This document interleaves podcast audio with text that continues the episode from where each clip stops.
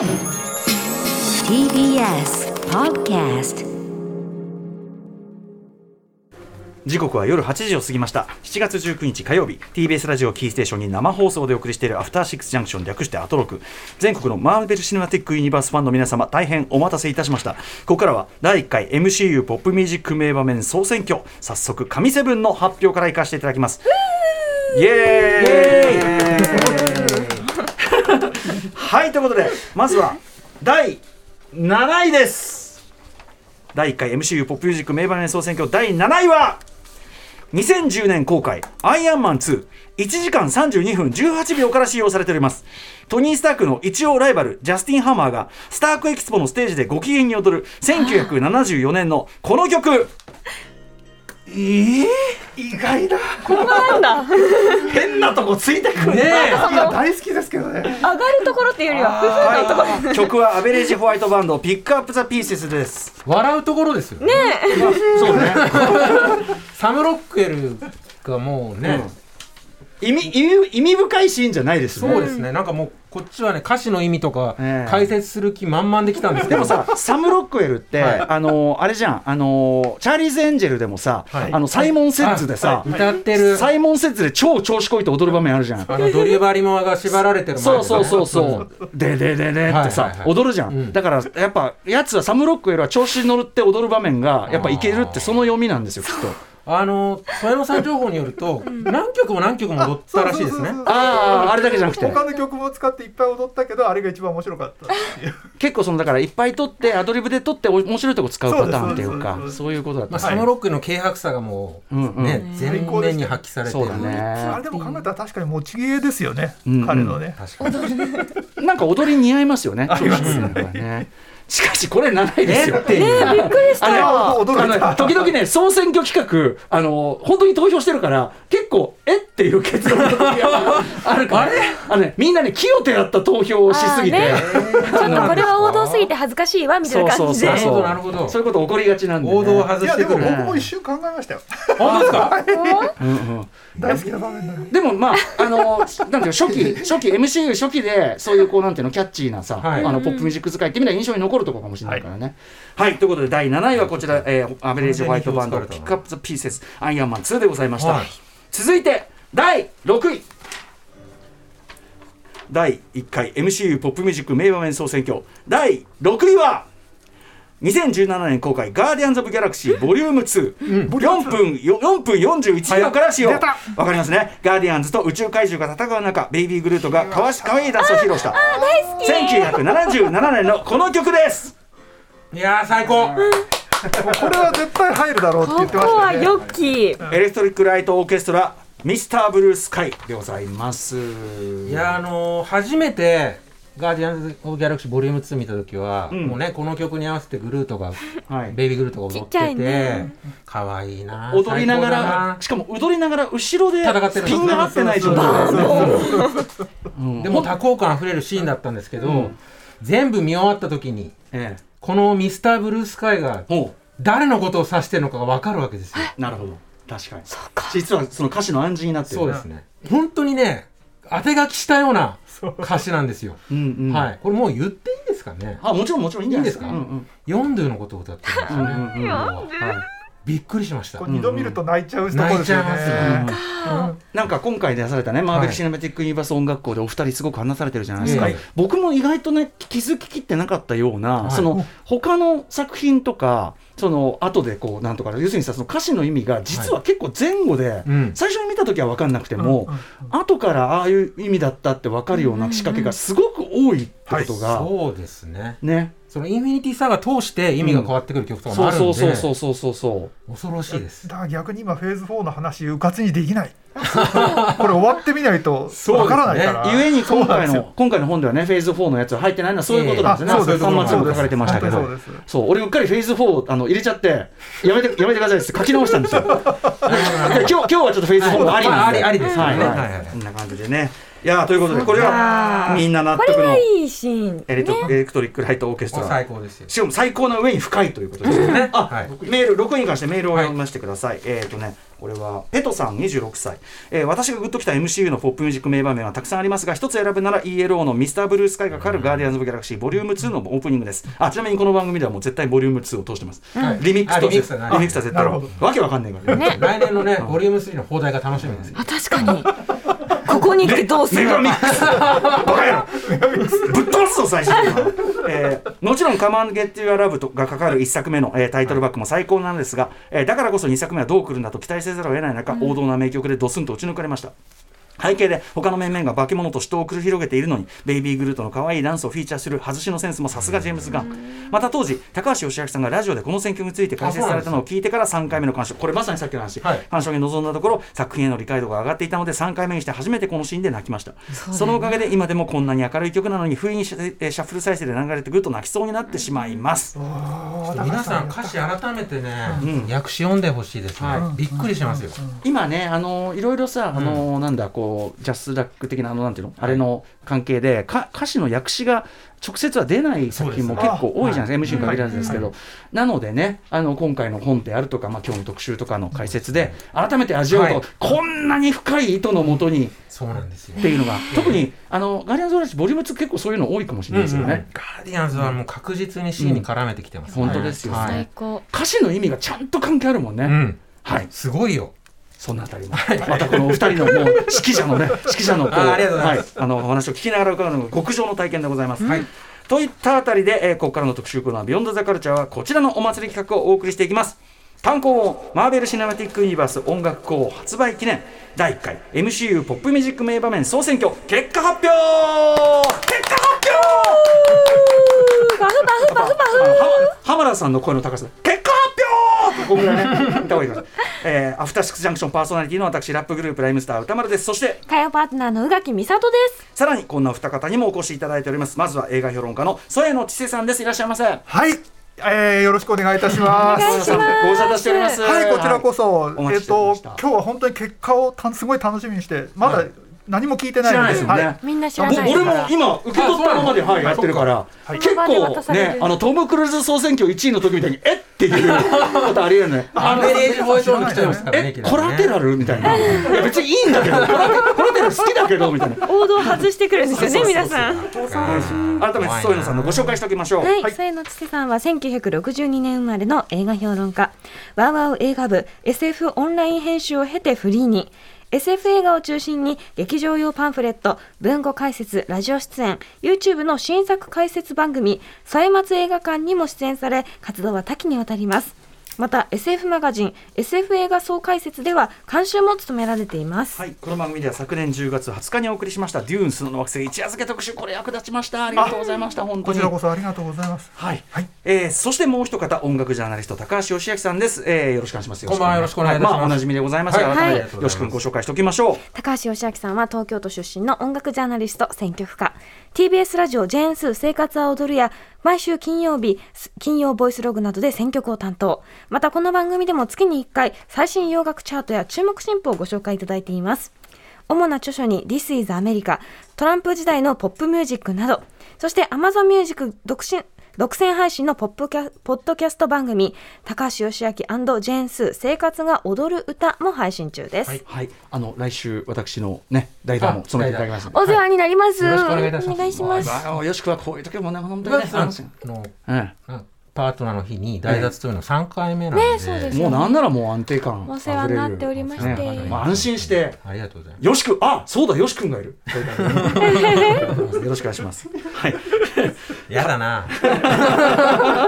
さあということで今日はこんなお二人をお招きしての、えー第1回 MCU ポップミュージック名場面総選挙、結果発表会第1回ですからねあくまでね、えーアメリカのマーベルコミックに登場するキャラクターたちが活躍する映画やドラマシリーズマーベル・シネマティック・ユニバース通称 MCU もう今やもう全世界的エンターテインメントの、まあもう一番もうど真ん中にそうですね。ありましたね、うん。はい。えーこの MCU に使われるポップミュージックの背景や選曲意図を徹底考察した、えー、添野千世さんとか高橋義明さんの著書「マーベル・シネマティック・ユニバース音楽校映画から聞こえるポップミュージックの意味」が明日20日に、えーイーストプレスからはい。発売されるというこのタイミングでのご出演でございます。税別2000円。ただ同然。そうですね。そうですね。ただですわ。完全にただですみたいなもんですわ。はい。ということで今夜はこの本の発売を記念して MCU 第1作の「アイアンマン」から最新作「そうラブサンダー」までドラマも含む全作品で使用されたポップミュージック名場面のリスナー投票で決まりました神セブン。ランキングのトップセブンを発表いたします。はい、すでに冒頭7位と6位を発表いたしました、えーこの後ねトップ5の発表もね、後ほどお知らせの後にしますが、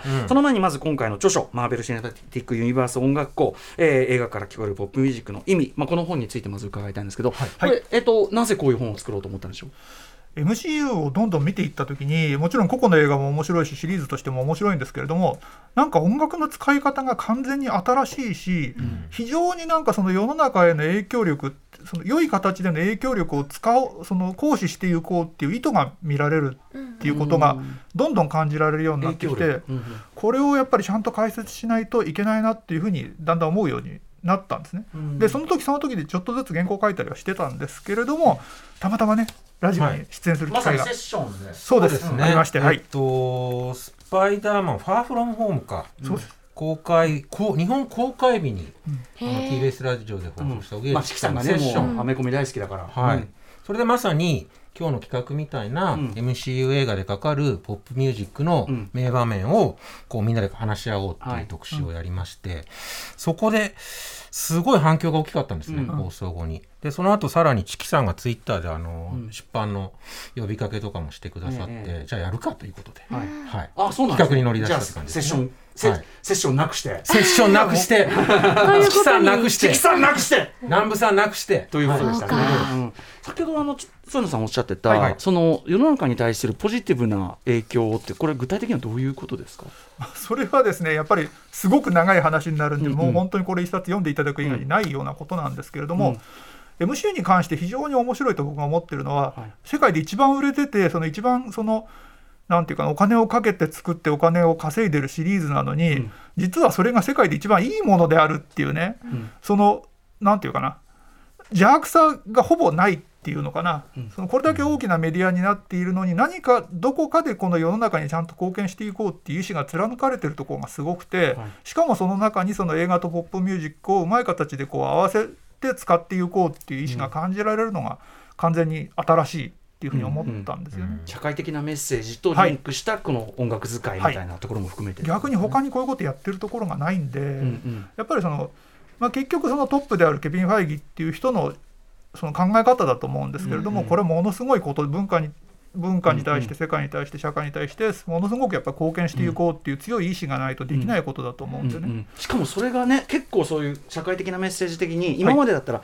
攻めた、先進的なみたいな作品が、はい。い、や文句なしのぶち入りメガヒットとか、はい、娯楽作でね。なってるわけだから面白いんだよ。ねすごいことですよね。しかもそれが点じゃなくて線で続いてるとこがすごいと思います。はい。はい、お二人もちろん、まあ、MCU ずっとね、はい。継続してご覧に鳴ってると思いますけど、そのえっとこういう感じのポップミュージック選曲見てやっぱりガーディアンズから前回っていう感じ。でまあちょいちょいあったと思うけど、まあウィンターソルジャーのマーヴィン・ゲイとかもはすごいインパクトありましたけど、やっぱりでもガーディアンズですよね、うんうん。スペースオペラでポップミュージックってどういうことっていう。今さもうさあのラブサンダーとかもうその理屈すっ飛ばして普通になってるけどいななぜポップミュージックがこの世界観で鳴ってるかに一応理屈付けがちゃんとあってね、そこであこんな手があったから。そうですね、うん本当にカムアンドゲッチュラブ流しで出した時はもうもうひっくり返ったよ。ひっ。くり返りますね。うん。アイムノットインラブが流れてきた時、うん。あそうまずそうだよ。で確かに、はい。あので間違えたかなって思うんだよね。本当に僕シアター間違えたとあの思ってまずさ MC のロゴ出る前だからさ、ね。そうそう。アイムノットインラブが流れてきて病院のね子供が待合室みたいなところで子供がしょんぼりしてて、ん。やべ完全にシアター間違えた。あんな映画体験はないんですよ、うん。そうかそうか。でもガーディアンズって今にして思えばあの添野さんも本の中で指摘してますけど、11曲しか使ってないんですよ。あ数は多くない。そ例えばリコリスピザとか40曲ぐらい使ってる。あああれはひっきりなしだもん。ね、だそれに対して11曲まあなんだろうなポップミュージックをふん使う映画としては、そんなに数が多い方じゃないんですよ。でもこんだけ印象に残ってるのは、うん。やっぱり場面とちゃんとリンクしてる意味とリンクしてるってそういうことなんねですよそのあたり、はい。まあ今日今日ねその詳しくはこの本をちゃんと、だから今日のさだってジュニーがさそういう内容かわかんねえんだよ。関係ない可能性だからが今どこまで話していいか分かんない。さっきのさそう。そうそうどこどこまで踏み込むべきかそうじゃないかの判断がつかないそうなんですよ。今 10cc の話してよかったのかなとかいねやそうまあまあいいか。な確かに。まあいいですか。まあ追って足りないなと思ったら足していけばいい。そうですね。そうですね。1位がコラテラルってことはありますから、どうなるか さあということで、えーこの後数ある MCU の楽曲の中からリスナー投票で決まったトップ5発表します。皆さんの投票した作品にランクインしているのかどうか。あと、まあ、我々のまた個人的なあそうですね。選曲なんかはい。後ほどね、い、きたいと思いますんで、えーということでおお二方よろしくお願いします。よろしくお願いしはい。よろしますくお願いいたします。After Six Junction. さあ皆さんお待たせいたしました。第1回 MCU ポップミュージック名場面総選挙。ここからはトップ5の発表です。今夜のゲスト映画評論家の添野千世さん。音楽ジャーナリストの高橋義明さん。心の準備はよろしいでしょうか？はい大丈夫です。アッセンブルしてよろしいでしょうか？ちょっとね。ちょっとドキドキしますね。いやーなんか全然思ってたのと違やっぱさうんで一発目がアベレージホワイトバンドのね アイアンマン2で完全だからこ要するにさここであ何でもあるなっていう感じがさ、いや僕なんなら全部ガーディアンズかなと思ってたぐらいなんで。確かにそんな甘くないんですよ、そうですか。うん、ということでうさあどこから行くでしょうか？第第5位の発表いきましょうか、はい。まずは第5位第1回 MCU ポップミュージック名場面総選挙、栄える第5位はなるほど。ここでしたか。なんだなんだ？2014年公開「ガーディアンズ・オブ・ギャラクシーお」しかもこのあのさ上映時間なんていうの？このここのポイントでって 言っただけでみんなわかんじゃん？いい？いい？ガーディアンズ・オブ・ギャラクシーのはい。1時間51分9秒から使用される。最後。ピーター・クイルが母からもらった最強ミックスボリなューム2スイッチを押します。1曲目、うん。エピローグのバックに1967年のこんな曲が流れます泣きそう。これは高橋さん入るだろうっておっしゃって言ましたマービン・ゲイ・アンド・タミー・テレル「エイン・ノー・マウンテン・ハイ・ナフ」でございます。ちなみにあの今回の本で私、はい。あの個人のベスト3みたいなのベスト3選んでい上げてただきましたまあ、私はやはりこれを1位に選ばせていただきました、はい。あ1位だ1位です、私1位でございます、やっぱりいいんだよな。改めましてこの選曲というかちょっとじゃあ聞くのかな、あいいの？あいっちゃうの？はいはい失あ礼しました、乗り越えられない山なんてない、うん。えー私はあなたから遠ざけることなんてできない。僕たちのようは何にも邪魔されないみたいなはい。歌なんですけれどもだこのマービン・ゲイとタミー・テレルの関係をピーターとガモーラに重ね合わせてるっていうところもあるし、あと助けが必要な時はいつでも駆けつけるよみたいなフレーズもあったりするんですね、それはガーディアンズの決意表明的にも受け取れるし、いつでもそばに寄り添ってるよって意味ではピーターのお母さんがはいはいはい息子にこううん。捧げたメッセージとも受け取れるっていうね、はい。いろんな解釈ができると思います。はい。いやそうですー2本目のテープの1曲目っていうのがいいですよね、うん。ちょっとお兄ちゃんになったこその子供にを励ますためにお母さんが一番最初に入れたっていうところが泣かせると思いました、うんはい、そうですね。だからひょっとしたらもう死別しちゃってるかもしんなうん。いところをメッセージして。あとこ,、はい。ここのさここからあの後日談モンタージュっていうかさ、その後のみんなの姿になってるじゃん,、そこでさジョージ・シー・ライリーのさ、あの家族の男が、要するに役柄で言ったら、まあなんなら悪役やるじゃないけど、脇も脇だし、うんっていう人のそれぞれに暮らしと人生があって、なんかこうみんなに誰かがいるっていうか。そういうことになってる。だから俺、後日談モンタージュっていろいろあるけど、後日談モンタージュの最高傑作だと思ってるの。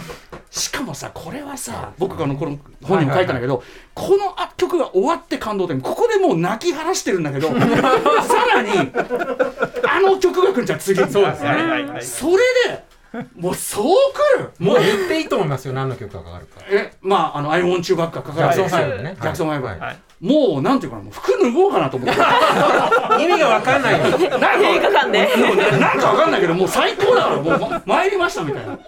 そんぐらい。そうなの最後、ファイブスターステップスの Ooh Child、マービン・タミーの Ain't No Mountain High Enough、ジャクソン5の I Want You Back って、ソウルミュージック3連発でそうだね。ね。うん。確かに。たもう絶妙なメッセージの流れもリズムもめっちゃエモーショナルなんですよね。はい。えっとあえっと5位の後こちらね、 Ain't No Mountain High Enough もいただいてます。黄緑さん、えー、本当はガーディアンズ・オブ・ギャラクシー、えー、限定のランキングを作る特集にしてほしかったぐらいですが。やっぱり。それはそれはなかなか、えー、あえて諦めてあえて一曲を上げるとするなら同作のエンディング付近で流れるマービン・ゲイ・アンド・タミー・テレル「 Ain't No Mountain High Enough」となります。もともとこの曲が持っているエモーションと場面のエモーションが完全に一致しているのはもちろんこういうソウルが明るいスペオペ風アクション映画の上げの場面で使われるというのはなかなか珍しかったんじゃないでしょうか、それまでのこの手の場面では大抵ロックだと思いますまあ言ってロックね確か。にね、えー最初に劇場で見た時は大げさじゃなく、えー座席で両拳を握りしめましたあと程よくチャラい選曲なのがガーディアンズは素晴らしいんですよね 僕たちが今話したことそのまま書いてあるそうですね。でもこうやっぱり人の感想を見てても俺泣いてきちゃう。本当に。家帰ってちょっとガーデもう一回見たいィアンズボリューム3のタイミングでもう一回ガーディアンズ限定の、ん。あのポップミュージック名盤総選挙やってもいいかもあしれない。もうガーディアンズ好きすぎる特集でよくない。めっちゃ好きなんですけど私。好きじゃくる。もう好きじゃくる。好きじゃくる。好きじゃくる。スキジャクルと。好きな気持ちをでなるほどなるほど。前回にね。はいはいだって今年年末にほらホリデースペシャルもある。あそうです。ありますから。そうだそうだそうだ。ぴったりだまたホリエモンプチャル。もうクリスマスソングいい曲いっぱいありますつうかさ今回のさあのそうでも結局ガーディアンズの座持ちの良さよ。そうです。そう。ね。本当に。あのインフィニティ・ウォーエンドゲームでも結局奴らの座持ちの良さ。誰と絡ましてもいいし。っていうね感じありますよね。たったあれだけのために出てきてちらっと活躍して。もう好きってなる。やっぱチラッと出るだけで奴らの空気になるじゃん。ネビュラがさもう殺すしかないっしょみたいな。上がるもんね。もうずっといてって感じですよね。いやもうありがとうござ好きいます。第5位はね私にとっての1位スキジャクル。好きじゃくるでございますスキジャクりすぎですよ皆さん。最高だよ。さあ続いていってみましょう。第1回 MCU ポップミュージック名場面総選挙。第4位は 2018年公開「アベンジャーズ・インフィニティ・ウォーおお」27分16秒から使用。え？みんな大好きなあいつらの登場シーンで流れた。あ1976年のこの曲です。え？え？でも大好きなシーンです。ザ・スピナーズ・ The Rubberband Man でございます。うわー。でもさ本当にあのシーンは、そのガーディアンズが作ってきたポップミュージッはい。ク使いの、ん。なんつうんですかそう。うまみを最大限に生かしたシーンですよね、うんうんあの要はだからやっぱりそれまでずっとインフィニティ・ウォーってめちゃくちゃ重苦しいそう話だしでもやっぱホッとするっつうの、うんうん。唯一の。はい。陽気なやつらがやってくるという。ですよ。宇宙でフィリフィラデルフィアソウルですよ、うんフィリーソウルってね、またね、あんまなくない、うんうんうん。他にない？他にないんでしたっけ？そう。ですよね。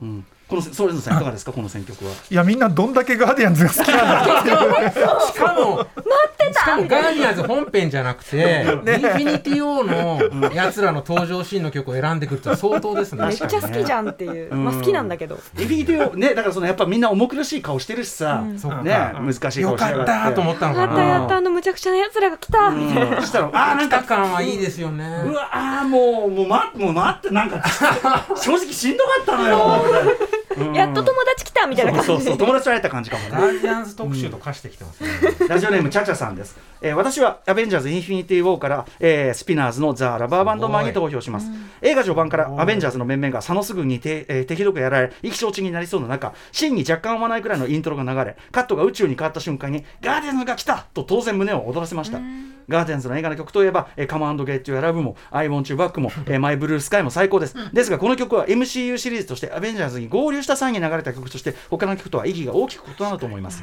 ガーディアンズの映画やキャラクターが内包している多少のズレ感、えー、ネアカ感家族感がこの曲がかかっているシーン、セリフに凝縮されていてブルーレイを購入してからもここだけを何度も見ては後の展開に気が沈むという作業を繰り返しています。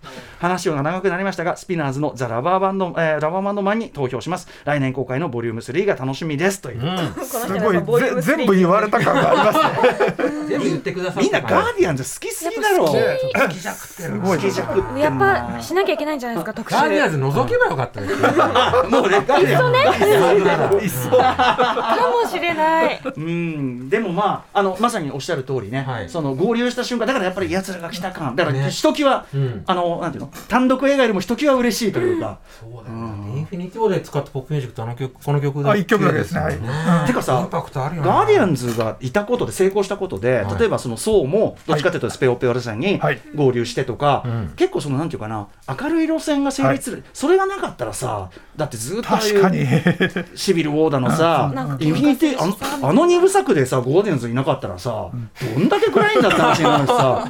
救われてますねガーディアンズ。うんそうそう。そうだからうん MCU 全体のなんかやっぱりこううん。ぐぐっとうん。またなんていうかなネクストレベルというかさ感じにもなったのかな。こういうなんか選曲センスみたいのが多分エンドゲームとかにも反映されてると思うんですよね、うんうんうん。その冒頭のトラフィックとか。はいはいはあんな選曲やっぱ、なんつうの？やっぱガーディアンズながらこういう方法論がうまくいくっていうのが証明された上で、いはい。ああいう大胆な選曲ができる確かに。ことになったんじゃないかなと思いますけど、いややっぱりねその、うん。ジェームズ・ガンのその元ロックバンド出身っていうのが本当にシリーズ全体に貢献してますよね。うんはいはいジェームズ・ガンはしかもねあの MCU じゃなくてもさそれこそピースメーカーとかではさ、最高、はいねやっぱももはやさセンスは悪くていいみたいな。そそこまで振り切ってるじゃんもはや。もうセンスのいい選曲とか。確かそうそういうレベルじゃないからもはや。みたいなセンスが悪い選曲すらよく響かせるっていう、うん、恐ろしいけどやっぱジェームズ・ガンもそれレベルってことですからね。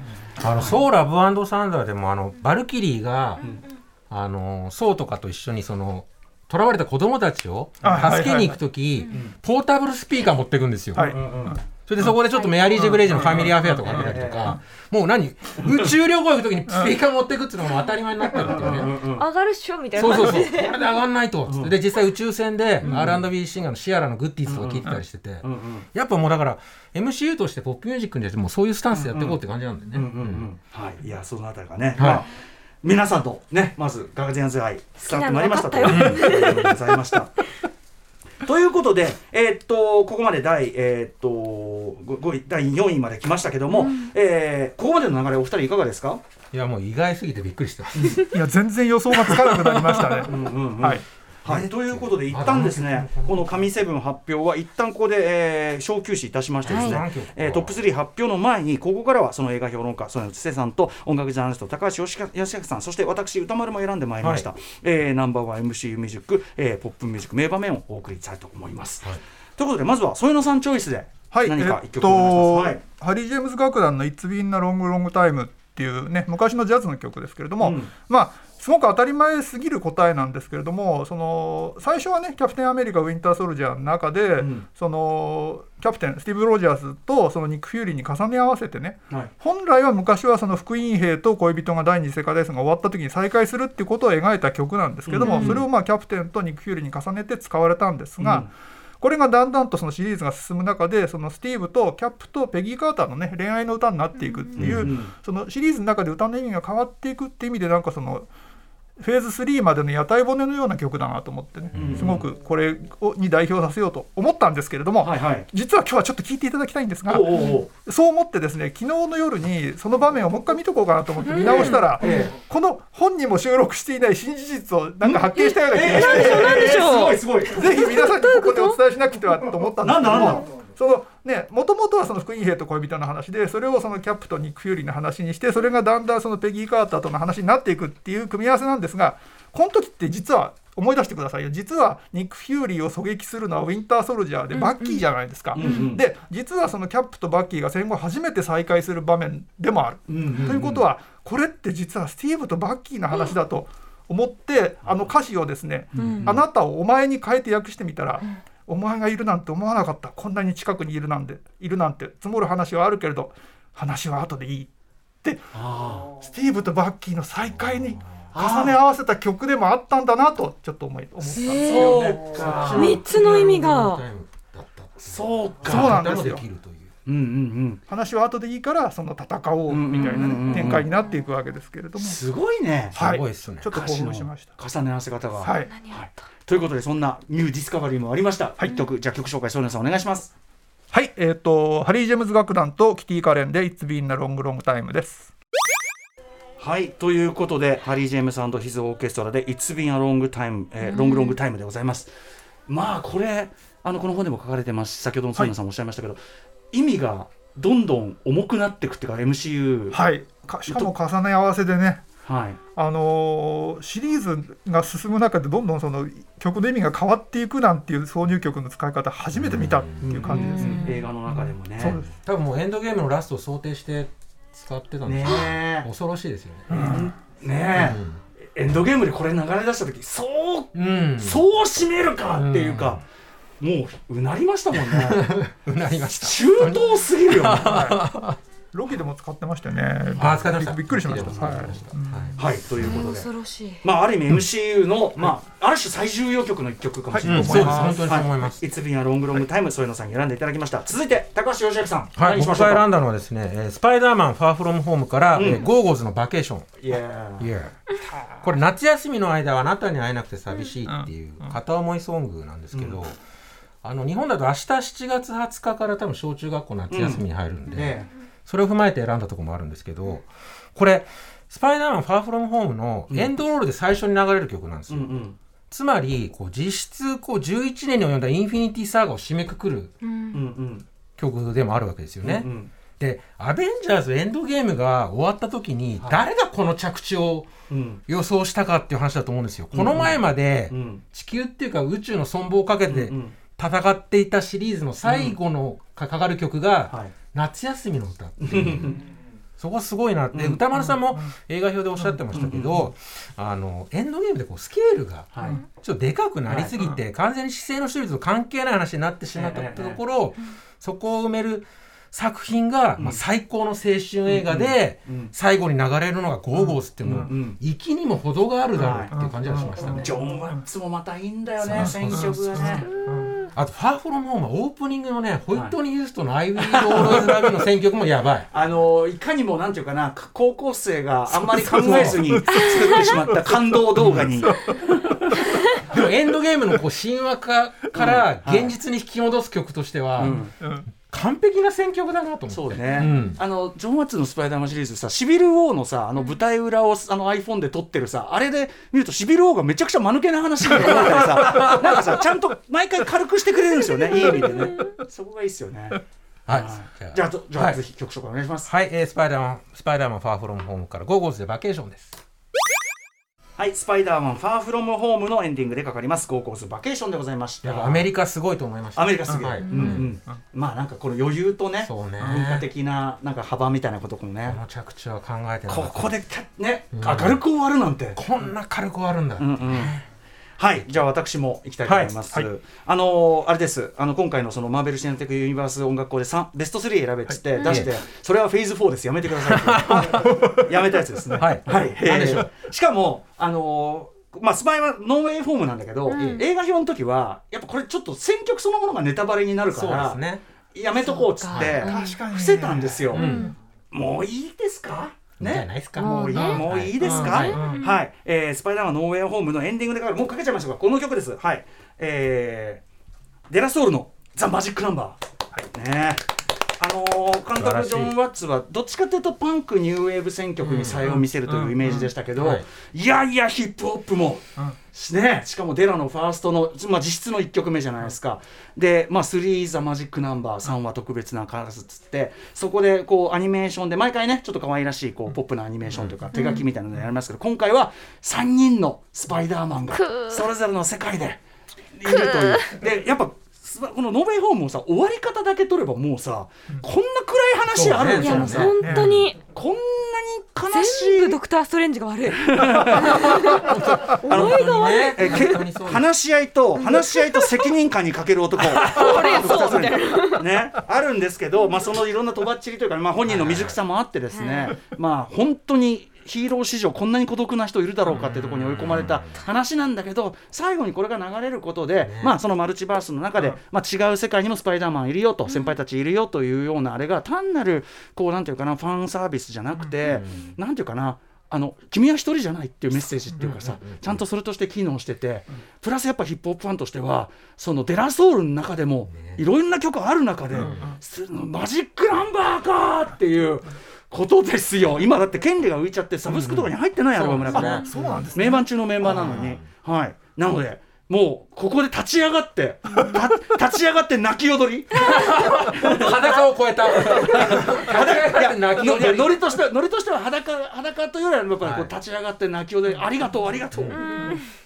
好き弱っていう感じ。なぜネタバレになるかというとスリーズマジックナンバーですよね。その3人のスパイダーマンというところがネタバレになるので伏せたわけですが、うん。まあもういいでしょうといいですね。ね。はい。い。でしょうと。やらせていただきました、はいはい次回はちょっと宇垣さんもぜひチョイスはい。お願いして考えておいてください、うはいはい。がちゃかかな？何かな？うがちゃかね？宇垣さんはうがちゃかに決定ですよね。もうテーマソングなんでしょ？だあれって。大好き。テーマソングですから。ニコニコしながら聞いちゃった流れてるみた。い なガーディアンズ・オブ・ギャラクシー大好きということで、からかかる可能性もありますか。らねさあちょっとつそうそうなんですよ、ええ。上位3位。我々の結果知りませんから。お待たせいたしました。第1回 MCU ポップミュージック名場面総選挙。ついにトップ3の発表となっております。皆さん心の準備よろしいでしょうか？はい。い。きますよ、ダン。第1回 MCU ポップミュージック名場面総選挙。第3位は？あそういうことだ。そういうことだ。何2019年公開「スパイダーマンファーフロムホームの」えいいですか？えはい。ファーフロム長いですからね、は。い。1時間58分28秒から関わっております。終わるとこじゃ？んわかります？最終決戦を前にピーター・パーカーがトニー・スタークの意思を継ぐ決意をした時に流れああたそこか。そうそうそうなんですよ。そこが1980年のこの曲。あレッド・ゼッペリン ですね。違うよって言われました。違うよって言われた。はい。まあ要はアイアンマンというかねトニー・スタークのテーマ曲でもあります ACDC バックインブラック。でもそれのあえてのファーフロムホールのバックインブラック。ここで流れるからっていう、そうですね。あのシリーズで見たらそっちをピックアップすべきなのかもしれないなですよねるほど。一作目のあのねジープに乗ってるとこじゃなくて。だってあそこではクソ野郎ですからねまだね。シンプルなクソですよ。ただのクソ野郎だよね。ただのボンボンですわ。ということでじゃあちょっとまずね、はい。投票してしていただいた方のメールを私読みますね。はいお願いします。えーえなんだ？ラジオネームカニタマほうれん草さん。私が票を入れたいのはスパイダーマンファーフロムホームにおける ACDC のバックインブラックがかかる場面です、この作品で主人公のピーター・パーカーはアイアンマンの公認という重圧に耐えきれず一見敵に思える人物にトニーから託されたものを手放してしまいます。しかしそれこそが敵の策略であることを知りひどく落ち込むピーター。そんなピーターにトニーの親友であるハッピーが彼が抱える重圧を取り払い彼のヒーローとしての原点に立ち返らせる言葉をかけますね。で、えー今ピン友達で友達がピンチで助けられるのは君だけ。君はどうする？この場を聞いたピーターは立ち上がり友人を助けるために戦う意思を固めます。決戦に備え自らスーツをカスタマイズするピーターかつてのトニー・スタークを思わせるその姿を見たハッピーが一言、音楽は任せろ。ここでハッピーがかける曲が ACDC のバックインブラックです。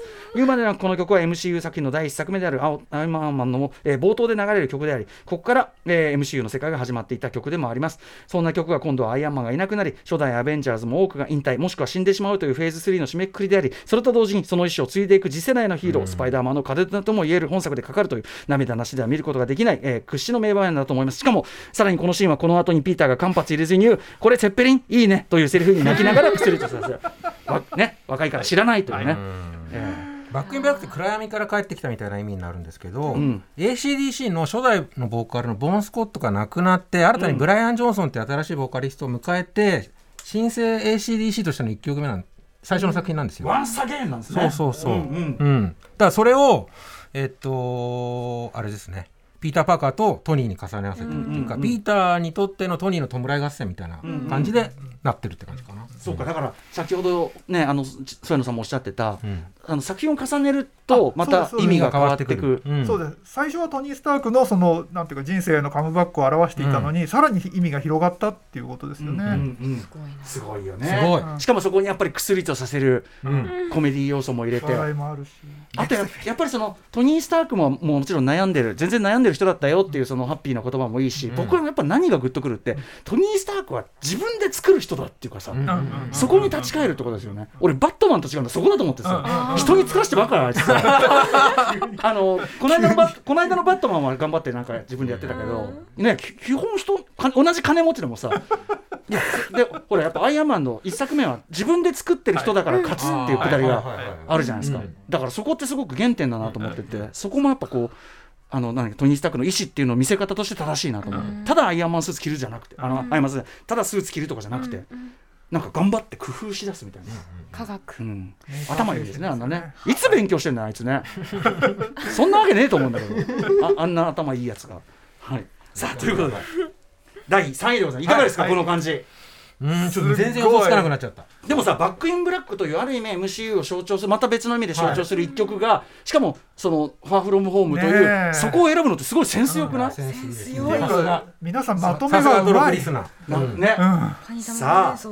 そんな中ですね行ってみましょうかね。続きまして第1回 MCU ポップミュージック総名場面総選挙。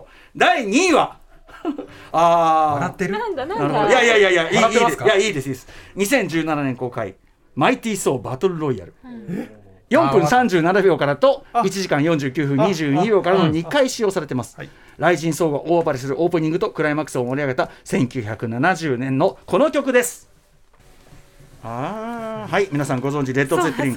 イミグラントソングです。ちゃんとこの後にレッドド・ゼッペリン持ってくるのがセンスがいいさっきの、ね、AC なんか繋がった。AC ACDC から繋がってね。ギャグつながり。リスナーのセンス。はい、ということですよ。じゃあこれもメール先に読みましょうかね。はい、えーラジオネームグドンナグドンさん私が一票投じたいのはマイティーソーバトルロイヤルクライマックスでのレッド・ゼッペリン移民の歌の流れるシーンです。この映画では冒頭にもこの移民の歌が流れるんですが、こちら快活な層のキャラクターと映画の、えー方向性を示すようないい意味でバカっぽい印象を与えるシーンだったと思います。しかし映画終盤で流れるシーンでは父親を失い故郷を失い武器を失った層が最後に残ったアイデンティティ雷神層としての力を覚醒させるシーンでありかつ曲の歌詞が移民としてのアズガルドの状況ともシンクロするという非常にうまい演出でもあり序盤のシーンと180度違う響き方をするところが凄まじいと思います先ほど言ったねやっぱ響き方がわかる。MCU 屈指のカタルシスが訪れる瞬間であり今でも頻繁に見返してしまいます、ということです。いかがでしょうか？じゃあソニさん。いや高橋さんがマービン・ゲイに続いてこれも実は当ててたっていうさっきね楽屋で話をしてた時に、はい。うんいやゼッペリン入るよねうんっておっしゃってたのがすごいと思いました。はい。的中させたレッド・ゼッペリンのボーカルのロバート・プラントが、えっと、70年代初頭ぐらいか、はい。あの北欧ツアーしてる時にうんあの神話に基づいた、うんうんえーインスパイアされて作った曲がイグラントソングで。欧神話って意味でもそうあってそうそうあのこの歌詞もさっきのイエローのミスターブルースカイじゃないですけど、ん。歌詞読むとあまりのあの層の設定のシンクロ具合にびっくりしますよ。ああ、細かいとこまで、はい。へえ、しかもそのね序盤でやっぱりあのかかってもう一回かけるっていうのもななんか違う意味を持ってくるとかってうん。うんうんうん語彙数ですよこれは。うんこれ選曲コーディネーターみたいな人ももちろんいるんですよね。いるんですよね。いやデーブ・ジョーダンっていう人がいるんですけれども、でも彼は別に曲選んでるわけじゃなくて許可をもらってくるのが仕事なのでやっぱり。各ディレクターだと思いますねやっぱすごいのは、はい。でこれだったらやっぱりあのあワイプあタイガー・ワイティティそうです。とかそうですそうです、うんことか、はい。演出に関わってますもんね。はい。うんだからそうはね世界観的にも風貌的にも、うん。ハードロックヘビーメタルと相性がいいっていう北欧、北欧とさ、まずハードロックヘビーメタルね。うん。相性いいし、そもそもマッチングがいいものをそう今回のあのポスターなんてほら、はい。あのアメリカのベテランハードヘビーメタルバンドのマノーのジャケットを完全にモチーフにしてると思うんですよね。うんうんただもう登場した瞬間から「はいロック!」って感じ。すごい素敵でしたけど。エンドゲームからだんだんあの層の風貌もねハードロックアンチャーに寄せてますからね。さあということで皆さんはい。よろしいでしょうか？ついに1位がそっかもう1位か。お時間も迫ってますんでね。というわけでいきますよ。第1回 MCU ポップミュージック名場面総選挙。第1位は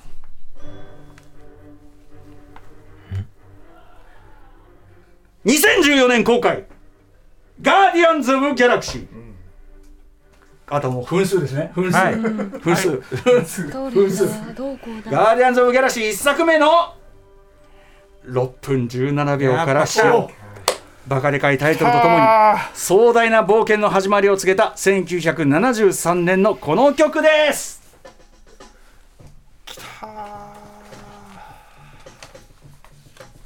タイトルでかっタイトルでかっ。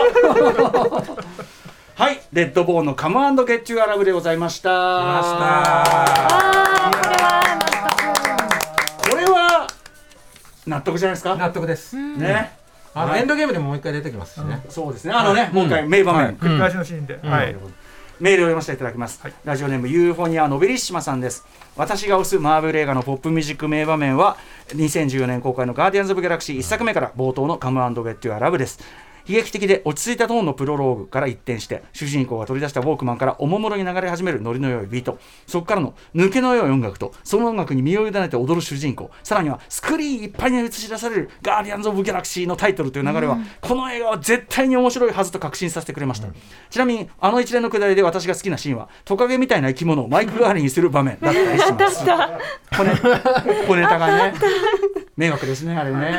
うん。はいいかがでしょうか、じゃああのはい。レッドボーンっていうバンドが、あのネイティブアメリカンとメキシコ系アメリカ人の血を引くうん。メンバーで構成されたバックグラウンドを持ってるんですね。うんうんでリリックに「ありのままの君が好きだ君の外見や考え方も祖先が紡いできたものなんだ」っていう説があったりするんですよ。うんうん。だからこれがあの曲自体はそのピーターのその、なんだろうな。あの楽天的はない。性格を表しているところもあるんです、あると思うんですけど歌詞を見てみるとそのガーディアンズの多様性とか、うん。この後のピーターとガモーラの恋とかをちょっと示唆してるところもあるのかなって感じがしました。ああなるほどね、はい。へえいいねそういうのね、やっぱグループの成り立ちとかそういうところまでね、うんうんうん。なんか見えてきちゃうのがすごいよね、うんそういうのさんいかがでしょはい、本当にそのね、あのジェームズ・ガーンのセンスを代表するような曲ですよね。本当に。もう本当に忘れられていたような曲、当時はヒットしたけれども忘れられていた曲を引っ張り出してきて、ものすごく効果的に使うというのう、うんもうん。うまかったと思いますし、なんかね、あの孤独な男の子があの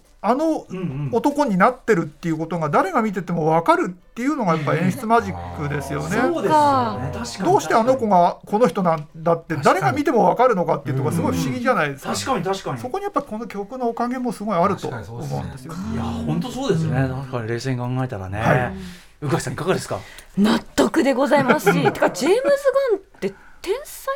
だからそのやっぱりこうやって見返すと多いですもんね、ガーディアンズ・オブ・ギャラクシーからの曲っていうのまあやっぱが、りねうん、愛されてますよ、なん。かそこからこう、ボリュームね。ボリューム1で120曲ですよね。ボリューム2で500曲選曲してそこから選んあでるんで。チョイスしてるんだ、うん。しかも後からはめてるんじゃなくて最初からもう台、脚本以前からもう曲を決めてるんですよ。曲に合わせて脚本を作ってる。うんうんうんうんうんそうじゃなきゃこれほどのハマり方はしないっていうことかもしれないですよね。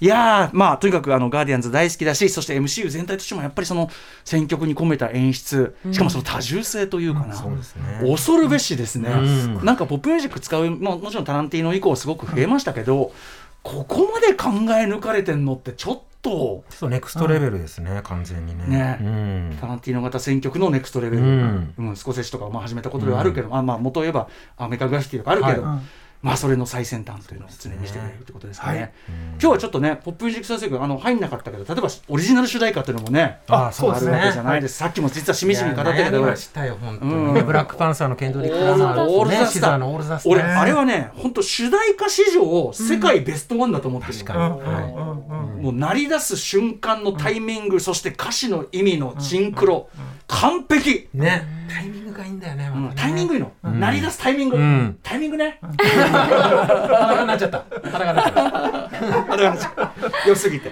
うん。はいということで、まあ、今回第1回 MCU ポップミュージック名場面でもなんか皆さんの投票の目の付けどころすごい。素晴らしい。いいね。センスが良い。まとめ方の文章が素晴らしくて、なんかもう焦りますね、ちょっとね。何をおっしゃいます、はい。はいはい。浅いとか言われちゃい。やいやでもねあのそれだけみんな大好きで多分いろいろ考察したりもね自分で全部されてるからだと思うんですよね。ということでこの機会にまた見直したいですねまたね。はい、いえーまだ見ていない作品がある方はぜひこの曲から興味を持ってみるのもよろしいんじゃないでしょうか。えー改めて今回の本の話もしておきましょう。はい、MCU のポップミュージックの背景や選曲意図を徹底考察した著書、マーベル・シネマティック・ユニバース音楽校、映画から聞こえるポップミュージックの意味は、明日20日にイーストプレスより税込み2200円で発売されます。さらにさらに、お二人がマーベル・シネマティック・ユニバース音楽校発売記念ということで、トークイベント、そしてサイン会を7月29日金曜日に開催されるということなんですよね。場所が、えー大聖堂書店3階イベントスペース渋。谷です、ははいい。うんこれは来週も金曜日うです。はい。楽しそう。そのそれぞれのベスト3とか5とか発表しようかと思います、うんうんはい。い。いですね。いいですね。はい、絶対楽しいイベントじゃないでしょうか。ということで、いやー、本当に今日今回、まずあの素晴らしい本をありがとうございます。あの僕も全然あの、ね、あの気づいてなかったことで、本当勉強させていただきましたし、読み込みさせていただきます。そしてこれを見るとまた見たくなる。そう困っちゃういっぱいあるんだから映画本当ですよね。はい、ということで、改めて、そういうの、ちせさん、そして高橋義明さん、ありがとうございました。こちらこそありがとうございました。そして投票していただいた方もありがとうございました。第1回 MCU ポップミュージック名場面総選挙でした。